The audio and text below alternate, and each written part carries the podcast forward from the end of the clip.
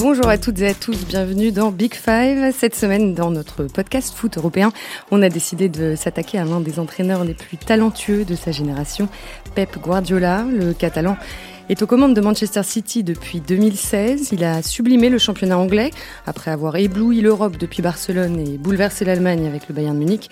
On va revenir sur tout ce qui a fait sa réussite depuis plus de dix ans maintenant, mais on va aussi se demander si le génie tactique qu'est Guardiola n'est pas en train d'atteindre certaines limites.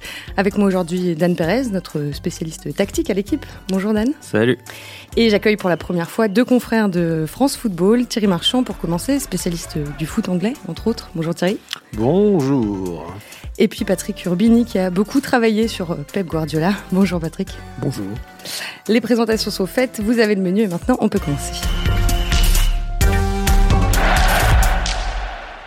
Je crois au jeu de possession et je ne peux enseigner qu'une seule manière de jouer, celle en laquelle je crois. Je sais bien que tout le monde veut copier celui qui gagne, sauf qu'en foot comme en sport en général, personne ne gagne éternellement. Ces mots sont ceux de Pep Guardiola rapportés par toi Patrick dans le France Football du 15 octobre dernier. Alors c'est vrai, personne ne gagne éternellement, mais Guardiola en l'occurrence lui gagne beaucoup depuis son arrivée sur la scène du foot européen en tant qu'entraîneur. C'était en 2008 avec le FC Barcelone évidemment. On va y venir. Un petit rappel très rapidement, Josep Guardiola a 48 ans et déjà un palmarès extraordinaire. C'est tout simplement l'entraîneur en activité le plus titré d'Europe.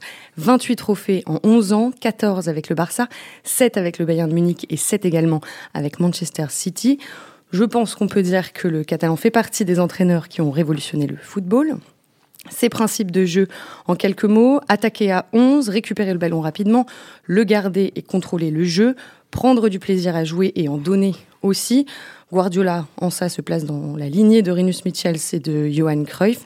Dan, pour commencer, est-ce que on peut parler de résurrection du football total à Barcelone pendant la période Guardiola 2008-2012 Vaste question. Euh, rapidement, pour ce qui est de, l'enthousiasme, peut-être. Après, euh, si, on, si on regarde plus en profondeur sur le, sur le jeu, Peut-être que le, Barça de Guardiola est un peu plus un peu plus structuré que par exemple au Barça de Guardiola on voit pas contrairement à l'Ajax de l'époque un stopper aller déborder euh, et, centrer on voit pas on voit assez peu de changements de position en tout cas pas entre euh, un défenseur et un ailier. Donc en ce sens le, le, le, jeu du Barça de Guardiola était un peu plus structuré, était un peu plus dans le contrôle que le football total pour aller vite. Alors Jean-Claude Suodo, l'ancien entraîneur de Nantes, déclaré dans SoFoot, il a remis la passe euh, au goût du jour. Or, c'est la qualité des passes qui entraîne la qualité du jeu et l'efficacité d'une équipe. Vous êtes d'accord, messieurs? En général, oui, ça dépend des joueurs qu'on a. Mais quand on avait des, joueurs comme il a eu, notamment des milieux de terrain comme il a eu à Barcelone, qui ont grandi à, Barcelone et dans, dans, l'idée de jeu qui, qui, se pratique, qui se pratiquait là-bas, c'est plus facile. Alors, Guardiola a émerveillé euh, l'Europe pendant 4 ans avec euh, son Barça. Et en 2013, il a rejoint le, Bayern de Munich. Il a donc découvert une nouvelle façon de jouer. Le, championnat allemand est, beaucoup plus agressif, plus intense, plus vertical que la Liga. je parle sous votre contrôle. Et pourtant, euh, Guardiola a continué de, gagner. 77% de victoires en trois ans, trois titres de champion d'Allemagne. Patrick, est-ce que tu peux nous expliquer euh, en quoi Guardiola a, bouleversé le, le, Bayern de Munich entre, euh, entre 2013 et 2016 bah, il a surtout, euh, c'est dans un football euh, qui, qui lui était totalement euh, étranger, qui est totalement différent de, de, ce qu'il a pu connaître en, en, Espagne et à Barcelone en particulier, un jeu plus direct, avec plus d'intensité, beaucoup, un, jeu fait à base de surtout de, de, transition, où il y a beaucoup de centres, beaucoup de frappes de loin, beaucoup, enfin, aucune des caractéristiques de son équipe à Barcelone.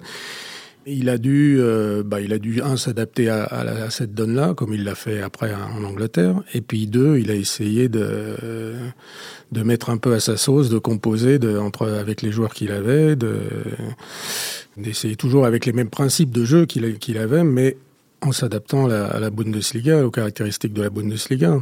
Alors notamment, est-ce qu'il a pu introduire de nouveaux qui étaient qui n'existaient pas ou, que, ou peu? Oui, en quoi il a imprimé sa marque euh, bah, en C'était c'était bah, ce jeu de possession euh, avec pressing pressing haut, bloc haut. Euh, l'utilisation de, certains joueurs à certains postes. Euh, Philippe Lam, par exemple. Philippe Lam, c'était Lam et Abala. Le, le, ce qu'il a, ce qu'il n'avait pas fait d'ailleurs à Barcelone, ce qu'il a fait ou ce qui à Manchester après, c'est de, faire jouer les deux quand l'équipe a le ballon, de faire jouer les deux latéraux à l'intérieur du jeu qui permet, comme, comme il y avait beaucoup de contre et beaucoup d'intensité, euh, justement, dans les, en Bundesliga, c'était de mieux se protéger à la perte, à la perte pour mieux défendre avec les, les, les, deux centraux et la, et la, sentinelle qui restait. Voilà, bon, le genre de truc, ou d'utiliser, de faire jouer des joueurs à plusieurs postes, euh, du, genre Kimmich, qui a joué à peu près à tous les postes de la défense, du milieu. Voilà, d'avoir des équipes plus souples, capables de.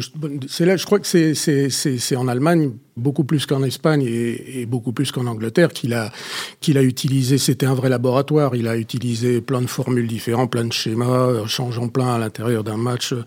Ça, il l'a fait, euh, il le, il le fait moins ou quasiment plus à, Manchester City, et il le faisait assez peu. Euh. Il a fait, il a fait beaucoup travailler Neuer par rapport au jeu au pied aussi, mm. puisqu'il s'appuie mm. beaucoup sur le gardien, notamment mm. dans sa, dans sa, dans sa phase de construction.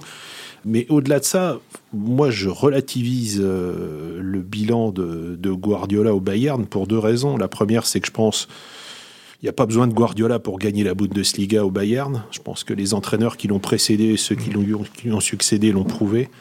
D'autre part, le bilan de Guardiola en Coupe d'Europe, c'est-à-dire en Ligue des Champions en l'occurrence, n'est plus du tout le même qu'à Barcelone.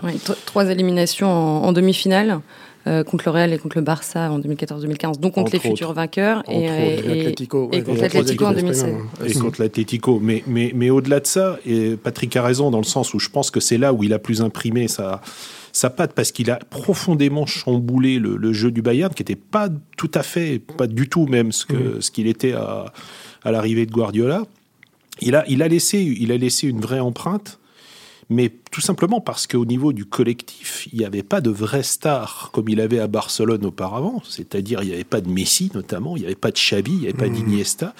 C'est lui qui a, il s'en est vraiment servi, mmh. comme l'a dit Patrick, comme d'un laboratoire. C'est lui qui a vraiment construit ce Bayern-là. Et je pense que s'il y a bien un club ou du moins une équipe qui avait sa patte, c'était celle de son Bayern à lui. Tu parlais d'empreinte, donc son, influence, son empreinte a été euh, immense partout, euh, partout où il est passé. Et forcément, certains entraîneurs se sont inspirés de, son style, donc comme euh, André Villas-Boas pendant sa période anglaise, par exemple, ou Brendan Rodgers avec, Liverpool.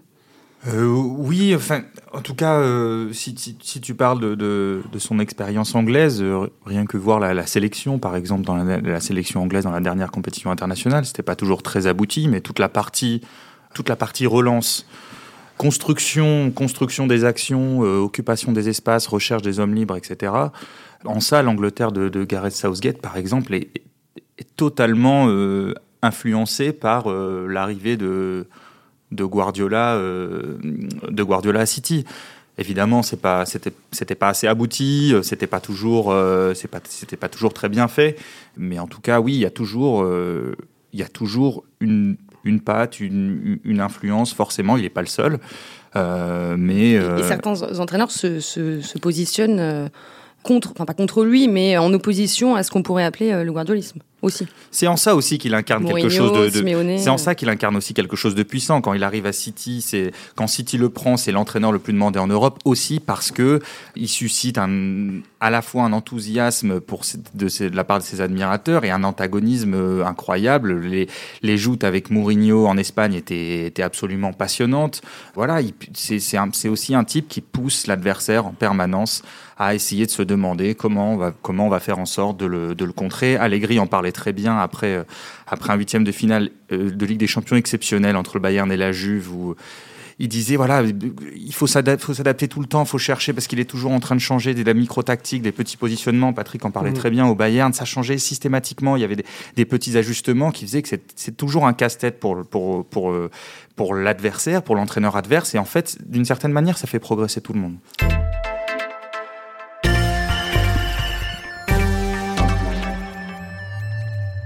Depuis 2016, en l'occurrence, c'est un casse-tête pour tous les entraîneurs de, de, Première Ligue.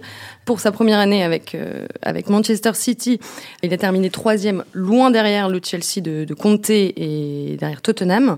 Et puis après, je, je pense qu'on peut parler de, de, triomphe en Angleterre, deux titres de champion, une saison à 100 points en 2017-2018, c'est un record absolu. Et en comptant 2018-2019, C'est 84% de victoires pour City sur deux ans, 2,6 buts par match. Thierry, comment est-ce que Guardiola a réussi à devenir le premier entraîneur depuis Ferguson à conserver son titre de champion? Bah, D'abord en conservant ses joueurs, ce qui n'était pas rien. Ensuite, en, réussissant euh, quelque chose, je pense que, que qui, est assez remarquable, c'est-à-dire à, faire porter à son attaque euh, tout le poids du résultat. Parce que dans, le, dans la, la, vraie faille, et ça on l'a vu notamment en Coupe d'Europe, la vraie faille de Guardiola, enfin du moins de l'équipe du Manchester City de Guardiola, c'est la défense. Et notamment la défense centrale. Donc il a, il a réussi quand même à, à faire porter à, l'attaque le poids de ces responsabilités-là. Le problème, c'est qu'à un moment, ça s'essouffle parce qu'on connaît les on connaît les qualités euh, offensives du Manchester City de Guardiola, mais on connaît aussi les failles défensives du Manchester City de Guardiola. Et il est bien évident que c'est là-dessus que ses adversaires se sont, se sont appuyés. On voit les résultats aujourd'hui parce qu'il y a beaucoup de blessures euh, défensives, mais aussi parce qu'il y a une blessure offensive majeure qui est celle de Leroy Sané. Il faut pas oublier une chose à Barcelone, c'est Guardiola, on parlait de Xavi, on parlait d'Iniesta, on parlait de Messi évidemment, mais il y avait aussi Puyol et Piqué derrière, en défense centrale. Et je pense qu'on n'a jamais assez souligné l'importance de ces deux garçons-là dans les résultats du Barça de Guardiola. Alors, euh, on va revenir euh, sur euh, l'actu un, petit peu plus tard. Est-ce que globalement, est-ce qu'on peut dire quand même que Guardiola, depuis qu'il est arrivé en Première Ligue, a, amené le championnat à un niveau jamais vu encore, comme le dit l'ancien attaquant Alan Shearer? Bah, il n'est est pas tout seul. C'est-à-dire qu'on parlait de rivalité à l'instant avec Mourinho en Espagne. En Allemagne, il y en a moins eu parce que le Bayern écrasait tout. Là, il y a une rivalité d'un autre niveau encore qu'avec avec Jürgen Klopp. Les, deux, les deux, chacun dans leur, dans leur registre et chacun avec leur, leur philosophie, ont, boosté, leur rivalité a, boosté terriblement la, la, la, Première Ligue. Je crois que c'était Gary Neville, je crois qu'il disait, euh, l'ancien joueur de, de, de, Manchester United, qui, qui disait que même, même, même la rivalité Ferguson-Wenger euh, était pas de ce niveau-là et la, rivalité entre Arsenal et Manchester dans les années 90 euh, était pas début 2000 était pas était pas de ce niveau-là.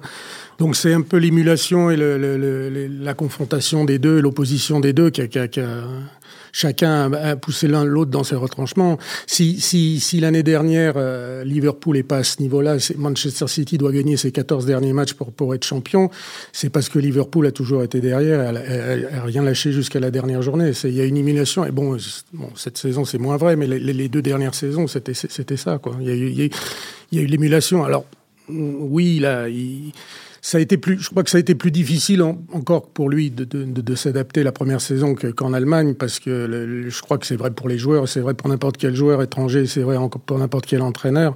C'est encore plus difficile de s'adapter à l'Angleterre, à son intensité, à l'importance des deuxièmes ballons, au coup de pied arrêté, au jeu aérien, l'intensité, au physique, c'est encore différent. Et, l'Angleterre l'a aussi fait évoluer lui en tant que technicien. Et, bien sûr. J'ai envie d'ajouter Patrick à l'arbitrage. Et à l'arbitrage, bien sûr. Mais, mais c'est vrai qu'il a je dû. Je me souviens des charges sur Bravo euh, la première saison. Mmh, mmh où il, se plaignait justement, il disait partout c'est sifflé, et, ici c'est pas une voilà.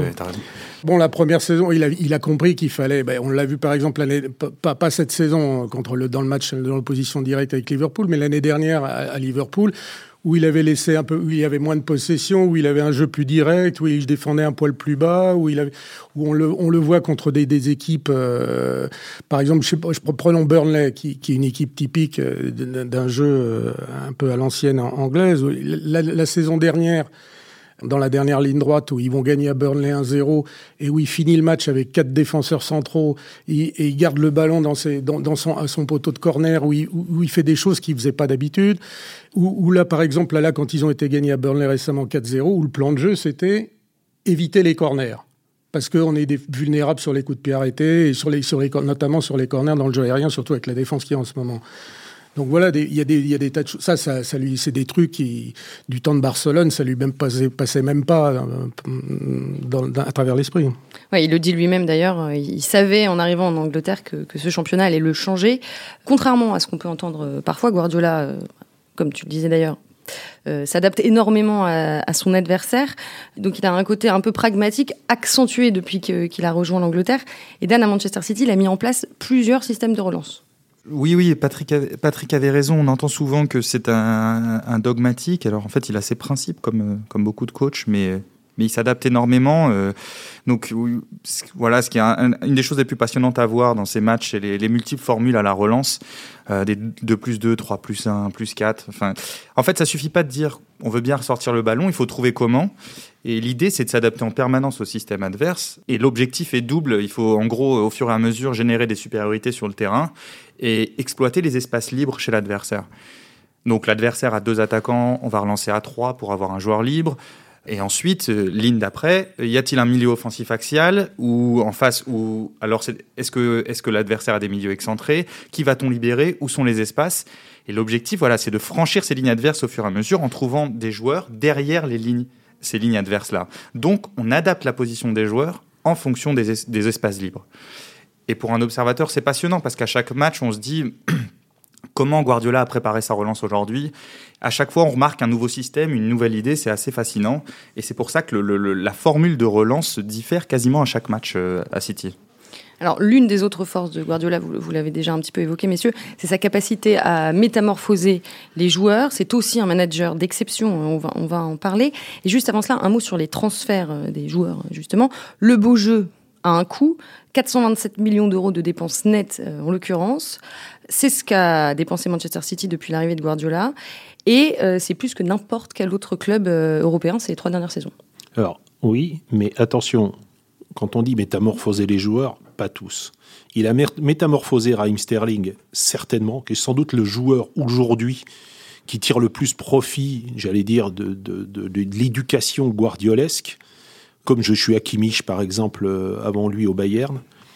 Mais il y a des réfractaires. Le roi Sané en fait partie, par exemple, à Manchester City. Alors, il est blessé longue durée, euh, on va pas en parler trop, mais ça fait partie des joueurs euh, que Guardiola n'est, j'allais dire, c'est pas l'ADN de Guardiola, Idem pour Kunagüero, par exemple. C'est pas l'avant-centre type de Guardiola. L'avant-centre type de Guardiola, c'est autre Pourquoi tu dis que Sané, c'est en, en, quoi tu penses que c'est pas l'ADN de Guardiola? Parce que typiquement au Bayern, il essayait de mettre des, des ailiers dribbleurs et de les faire euh, jouer des 1 contre 1. Et c'est d'ailleurs dans cette optique-là qu'il avait recruté euh, Sané pour, euh, pour essayer de, de construire d'un côté, renverser sur lui et le faire dribbler. Sauf que, sauf que dans, le, dans le travail défensif de le roi Sané, ah ben bien sûr. C'est-à-dire, c'est pas, pas un joueur. Il faut pas oublier une chose, c'est que Guardiola demande beaucoup à ses joueurs, beaucoup beaucoup d'investissement physique, dans, dans, dans l'éducation du joueur, ça compte beaucoup. C'est-à-dire, c'est pas seulement offensivement que le joueur doit travailler, mais aussi défensivement, parce que le football total tel que le concevait Michels, faut, faut toujours rappeler une chose, c'est que le football total de Michels, qui est la base de tout, quand il est à la tête de, de l'Ajax en 1971, quand la première finale, l'Ajax gagne sa finale 2-0. Les années d'après, quand c'est Kovacs, l'Ajax gagne ses finales 2-0 également et 1-0. Dans la philosophie du football total, c'était l'attaque, mais pas que, et surtout pas que, aussi beaucoup de travail défensif, beaucoup de repli. Le joueur qui montait devait être compensé, la montée d'un défenseur devait être compensé par la descente d'un attaquant. Et c'était ça. Or, il est bien évident que dans le travail des latéraux, par exemple à Manchester City, si les défenseurs, si les attaquants ne se replient pas, il y a des failles. Et c'est là, et c'est là où est la vraie faille d'ailleurs du City Guardiola. Donc, donc oui, oui, il y a des joueurs, il y a des joueurs qui sont Guardiola compatibles et d'autres beaucoup moins. Tu, tu, parlais de la défense, Émeric Laporte fait partie des joueurs Guardiola. Ah, totalement. Totalement. Oui, après, sur les, sur les transferts, je pense que c'est pas un très bon recruteur. Et en tout cas, pas toujours, parce qu'il a un péché mignon. Euh, c'est que, par exemple, dès qu'il voit un défenseur central qui sait interpréter l'espace et qui sait quand relancer, qui, qui, qui maîtrise ces, ces fondamentaux-là, il, il, craque un peu, il tombe un peu amoureux et il oublie de considérer les, les, les autres caractéristiques euh, défensives nécessaires à la qualité d'un joueur. Il a quand même laissé passer euh, deux défenseurs centraux qui étaient à sa portée, qui pouvaient acheter un, Virgil van Dijk, deux, Harry Maguire l'été dernier. Ces deux-là, il les a laissés passer. Avec les deux défenseurs les plus chers de l'histoire. Je... Oui, absolument, absolument. Il arrive toujours à tomber un peu plus amoureux et, ça me le fait aussi parfois et c'est pas bien. Euh, c'est un peu, c'est un peu, c'est un peu kiffant quoi de voir un, un Laporte, de voir John Stones euh, quand il a le ballon, savoir où se positionner, savoir attirer l'adversaire, bien lire les espaces pour les créer et les trouver c'est un peu kiffant. Et Guardiola, ça le fait surkiffer et ça lui fait oublier parfois que bah, il faut aussi payer cher un défenseur parce que euh, parce parce qu'il a des qualités défensives. Et vu comme il fait jouer ses défenseurs, comme il, les, défenseurs de Guardiola ont beaucoup d'espace à couvrir, c'est, ils, défendent souvent en, un contre un, il faut, faut vraiment être très très fort dans, dans le duel. Et donc, euh, c'est pour ça que je pense que c'est pas toujours un excellent recruteur. Alors l'un des, autres principes euh, très importants pour Guardiola, l'une de ses marottes même, c'est l'orientation euh, du corps sur le terrain pour recevoir le, ballon, donc toujours dans, cette volonté de, de faire progresser ses joueurs. Et justement, Dan, il, leur apprend comment ils doivent se positionner pour emmagasiner le plus d'informations et se créer des options. Bah là, on va rejoindre tout à fait ce que disait Thierry sur Sterling. Euh, ça paraît tout bête comme ça, hein, mais c'est une obsession chez, chez Guardiola. Comment positionner son corps pour recevoir le ballon? À chaque fois qu'il débarque dans un club, qu'il travaille avec une recrue, même quand il était joueur en fin de carrière, il insistait là-dessus. Pour lui, il faut toujours s'orienter de trois quarts. En, fait, ça le rend complètement dingue quand un, milieu ou un offensif reçoit le ballon de dos. Euh, pourquoi? Parce qu'il se coupe des options de jeu en faisant ça. Donc, pour Guardiola, il, essaye d'insister sur le fait que le dos doit être orienté vers l'extérieur du terrain, vers le côté. Ça permet de voir une partie de terrain plus large et aussi de se mettre dans le sens du jeu dès la première touche si besoin. Et il a fait justement passer un gros cap à Sterling en insistant là-dessus. Prenez les matchs de Sterling il y, a, 4 ans et prenez-les maintenant. Regardez la position de son corps à la réception du ballon.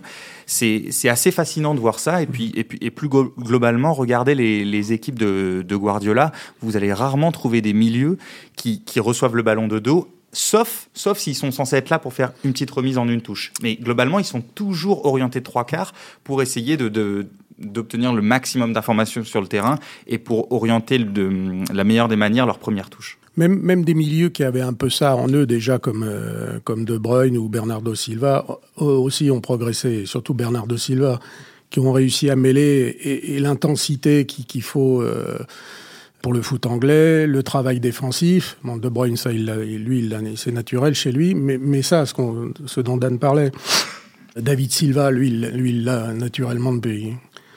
Il est espagnol, il a ça, il joue comme ça depuis dix ans. Mais euh, il y, a, plein de, il y a des joueurs comme il y a plein d'autres joueurs comme ça qu'il a réussi à, un peu changer. Il y a ceux qui l'ont un peu naturellement, il y a ceux qui arrivent à changer, puis il y a ceux, comme disait Thierry, tout ça, qui de toute façon, euh, tu parlais de ça. Bon, c'était vrai avec euh, au Bayern, c'était vrai avec Götze ou Thomas Müller ou des joueurs comme ça qui pas réussi, qu'il n'a pas réussi à je me souviens que même le Loco Abreu, l'Uruguayen, le grand attaquant uruguayen, je ne sais pas si vous vous souvenez, il, raconte qu'à plus de 35 ans, il, avait progressé justement parce qu'il avait rencontré Guardiola au Mexique et un jour Guardiola l'avait pris alors que Guardiola était joueur, l'avait pris après une séance et l'avait saoulé avec cette histoire de positionnement et Abreu s'était rendu compte qu'en fait ça l'aidait pas mal.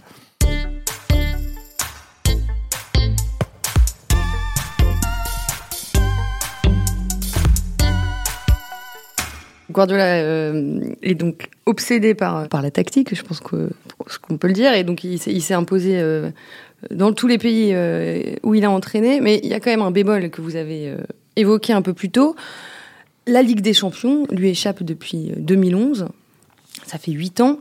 Comment est-ce que vous expliquez ce paradoxe entre sa réussite en championnat, euh, huit titres nationaux, et ses échecs euh, récurrents avec des champions? Bah, déjà, il bon, dans les trois championnats où il a entraîné, il a entraîné des grands clubs, où c'est relatif, je dis pas, c'est bon, un peu moins Manchester City, mais où c'est relativement, c'est pas facile d'être champion, mais où il y a une chance sur deux quasiment de l'être à la fin. Bon, la Ligue des Champions s'aperçoit que si on enlève les, trois, les, trois, les trois finales remportées par Zidane d'affilée, bah, c'est pas facile, c'est facile pour personne. Euh, Mourinho, il l'a pas gagné depuis 2010 non plus la, la Ligue des Champions, même s'il a pas joué dans les mêmes clubs et il n'a pas eu la même continuité. Bon, alors il a pu Messi, il a pu Xavi, Iniesta, mais euh, Messi, euh, depuis, depuis que Guardiola est parti, il en a gagné qu'une. Hein. Donc, il y a un, la difficulté, c'est une épreuve. Bon, on peut pas la gagner tous les ans comme on peut espérer gagner être champion tous les ans. Ça, c'est, ça, c'est sûr. Après, il n'a pas les mêmes. après, on, parlait des, des trois demi-finales qu'il a perdues contre le, avec le Bayern. Bon, c'était quand c'était pas contre n'importe quelles équipes, même s'il y a eu des, gros, des gros, quand il prend 4-0 à domicile par le, Real d'Ancelotti, bon, il y a eu des erreurs, il s'est trompé sur des compos d'équipe, il a perdu des matchs, bon, mais ça bascule, euh, ça, ça, bascule aussi pour l'année la saison dernière. Euh, il est éliminé, ça bascule pas sur, contre Tottenham, ça bascule sur le fil par Tottenham en quart. Des fois, il y a ça aussi. Hein, il y a un péno raté à l'aller, euh, C'est vrai pour lui, mais c'est vrai pour plein de clubs et plein d'entraîneurs. Euh, la Ligue des Champions, on connaît la ah. difficulté de la gagner et ça peut basculer. Pour sa première année, il a été éliminé par Monaco en huitième. Oui, mais c'était la première année. C'était dans un contexte plus global de Manchester City qui avait des Et puis au Bayern, la, la, la troisième demi-finale, celle contre l'Atlético il faut revoir les matchs absolument lunaires qui, qui, sort, qui sortent. Hein. Alors bien sûr, ça, ça arrive, on l'a vu plein de fois au foot. Euh, voilà, il y a, y, a un, y, a y a un péno raté. Encore une fois, ça lui arrive souvent, ça arrive souvent d'ailleurs à ces équipes. Hein. Euh, un, péno raté. Messi à Barcelone, il sort en, en demi en 2012, il rate un péno sur l'aller-retour. Agüero, la saison dernière, rate un péno avec Tottenham. Euh, Muller, je crois, avait raté le péno contre, contre l'Atlético. Et contre l'Atlético, il y a, il y, a, il y a quoi? Il doit y avoir 30 tirs à, 30 tirs à 3. Hein. C'est pas non plus une équipe qui. Alors, contre le Real et le Barça, c'était bien sûr plus logique, on va dire, euh, en, en, regard du, encore, enfin, encore par rapport que, au contenu. Si, si, et encore, si tu te souviens la demi-finale aller contre, contre à Barcelone, où il y a un quart d'heure de la, la, fin, il y a 0-0 ouais. et la meilleure équipe, c'est le Bayern. Exactement. Sauf que comme souvent, on parlait de la vulnérabilité défensive de, de ces équipes, souvent en plus, c'est quand son équipe prend des buts, elle les prend en rafale. Donc il y a le premier qui vient, il y a le deuxième et le troisième est pas loin. Donc trois, euh, trois en un quart d'heure. Donc voilà, ce match-là, bah, bon, il y a 0-0 à un quart d'heure de la fin à Barcelone et ça fait 3-0 à l'arrivée. Donc euh... mais je crois, je crois aussi qu'il a, il est quelque part quand même un peu victime. Alors je, je, moi je me souviens que que Michels, euh, Michels disait de, de Cruyff qu'il avait euh, poussé le, le, le, football total à, à, à son extrême. Hein. Il, il, parlait vraiment de, comme ça, de, de sorte d'extrémisme. Et, et je crois que, que, que, Guardiola a poussé le football total de Cruyff, qui était déjà extrême par rapport à celui de Michels, à, à un niveau encore supérieur.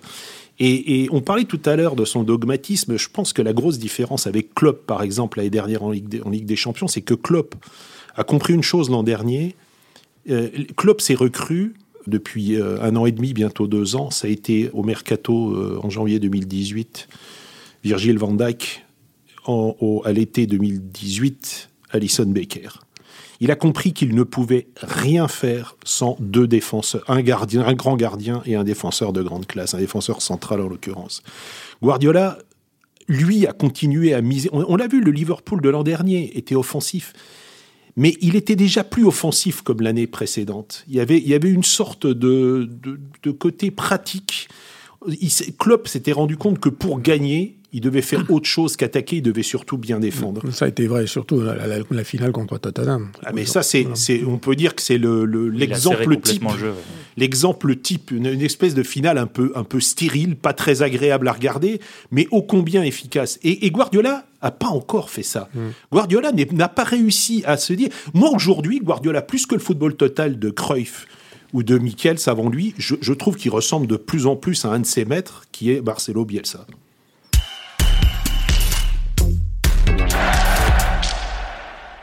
Est-ce que ce serait pas l'année, cette année, pour se concentrer sur la Ligue des Champions? Parce qu'à l'heure où on se parle, Manchester City a 14 points de retard sur euh, Liverpool en Première Ligue. Jamais un club avec un tel retard ne s'est imposé à la fin euh, du championnat. Donc, est-ce qu'il euh, n'a pas intérêt à mettre toutes ses, forces bah, C'est difficile de. Autant on peut se concentrer uniquement sur le championnat, c'est difficile de se concentrer uniquement sur la Ligue des Champions parce que sur deux matchs, bon, on connaîtra le tirage au sort lundi, mais sur deux matchs, on ne sait jamais ce qui peut, ce qui peut. On n'est jamais sûr d'aller au bout. Hein. Et, et, les, et, la question de, du comportement sans ballon de son, son équipe aussi, elle, elle, elle, se pose. Même si on ne peut pas décréter comme ça de, de tout d'un coup mieux jouer en Ligue des Champions, même si forcément il y aura, il y aura en tout cas sûrement une peut-être une concentration un peu plus un peu plus forte de l'équipe. Euh, mais il y a toujours ces, ces, ces, problèmes sans ballon qui sont encore plus criants cette saison, même s'il a des blessés. Et, et, et Qu'on a vu petite... contre United. Ouais, euh, mais justement, contre United, moi j'ai une petite hypothèse là-dessus et je me le dis de plus en plus devant ces matchs. Je crois qu'il a tellement convaincu ses joueurs du, du, du plaisir dans l'utilisation du ballon, dans la création d'espace, dans comment on va se créer des occasions, etc. J'ai l'impression que du coup, quand ils en viennent à défendre, bah, ça les saoule un peu. Et, et, et, les joueurs sont, sont, sont moins attentifs. Bah, Même Guardiola, Guardiola euh, aimait, aimait crier à tout va comme ça au début de sa carrière que il n'avait jamais fait un exercice défensif avec Cruyff. De, toute sa carrière avec Cruyff, ils n'avaient jamais fait un exercice euh, défensif à l'entraînement.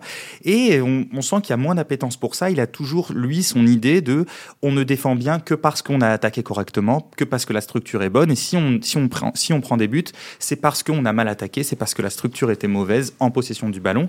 Et, on sent que les joueurs sont moins attentifs dès qu'ils ont, ils ont moins le ballon. Il y a des, il y a des, sur les, actions de Manchester euh, le week-end dernier enfin le comportement de Stones et Fernandinho, qui sont quand même des joueurs qui normalement ont quelques réflexes défensifs, même si c'est pas Van Dyke.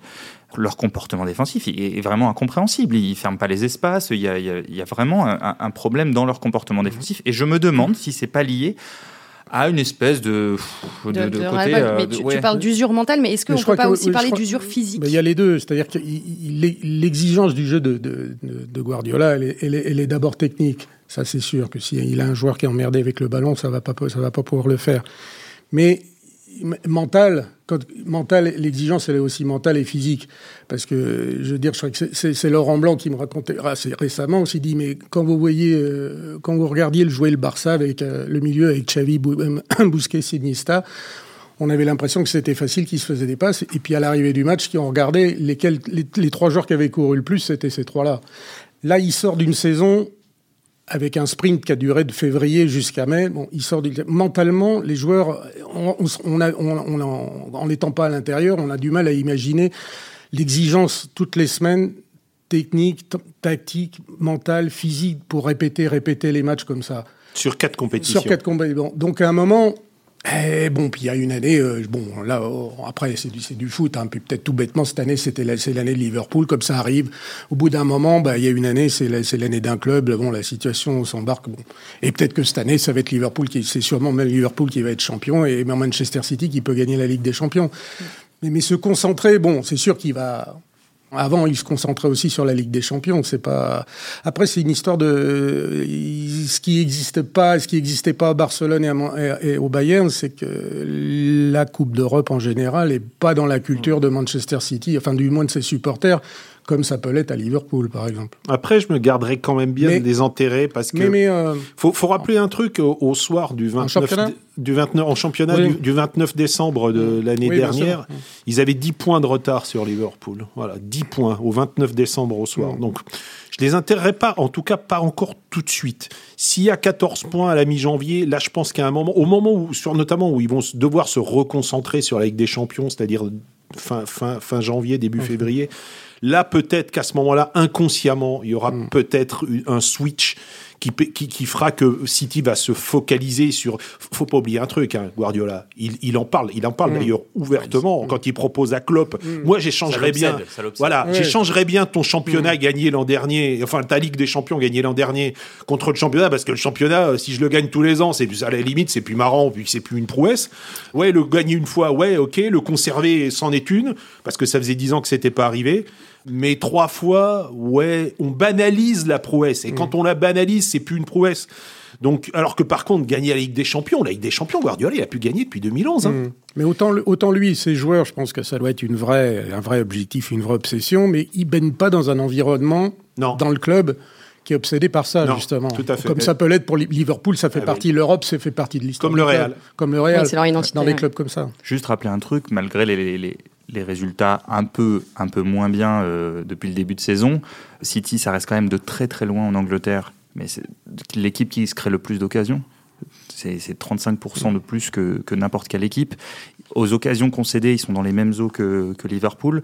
Donc sur le contenu des matchs, c'est pas non, c'est pas non plus une mm. catastrophe. Donc il faut juste garder ça en tête. Et ça, ça peut être un signe, comme disait Thierry, de pas les enterrer. Et on peut, on peut forcément envisager un rebond en tout cas une deuxième partie saison un peu différente dans les résultats euh, du côté de City. Dan a raison, ils sont, ils sont juste en ce moment, bon alors ça peut, c'est peut-être passager, ou ça peut durer un ou deux mois, là, depuis le début de la saison, ils sont moins efficaces devant et moins efficaces derrière, c'est juste ça. C'est qu'ils se créent autant d'occasions, mais ils, les mettent, ils en mettent moins au fond, et, et les autres, dès, dès qu'on l'a vu contre, dans le derby, dès que Manchester passait le, milieu de terrain récupéré et contré, euh, il y avait, il y avait occasion tout de suite. Je crois qu'ils ont, qu'ils ont déjà encaissé à 4 buts près autant de buts que toute la saison dernière. Mm. Je crois qu'ils ont seulement 4 buts mm. de moins, on est, on est qu'au mois de la mi-décembre. Oui, on est sur l'efficacité plus que sur le nombre d'occasions, c'est ça que je voulais souligner. Mm. Ouais, mais c'est comme disait Patrick, c'est les deux. C'est un manque de, c'est une stérilité, enfin une semi-stérilité, on va dire offensive. des deux côtés, ouais. Et, et, et défensive. Bien, on refera le point à la, mi-janvier, messieurs. On va s'arrêter là. Merci beaucoup à tous les trois, Dan Pérez, Thierry Marchand et Patrick Urbini. Thierry Patrick, euh, j'étais ravi de vous accueillir pour la première fois. Et j'en profite euh, pour dire à nos auditeurs, lisez France Football, c'est une mine d'or sur le foot européen. J'en profite également pour annoncer à ceux qui ne le savent pas encore que l'équipe Explore sur Liverpool est désormais disponible sur notre site. On en avait parlé dans le numéro spécial Jurgen Klopp. C'est un travail de dingue abattu par notre collègue Pierre-Étienne Minonzio. Allez voir ça, c'est un Et comme chaque semaine, un grand merci à Roland Richard pour son aide indispensable. Une petite pensée pour Louis Godefroy qui a pris des vacances bien méritées. Et chers auditeurs, je vous retrouve la semaine prochaine pour parler du Classico. Et oui, ça approche. À très vite.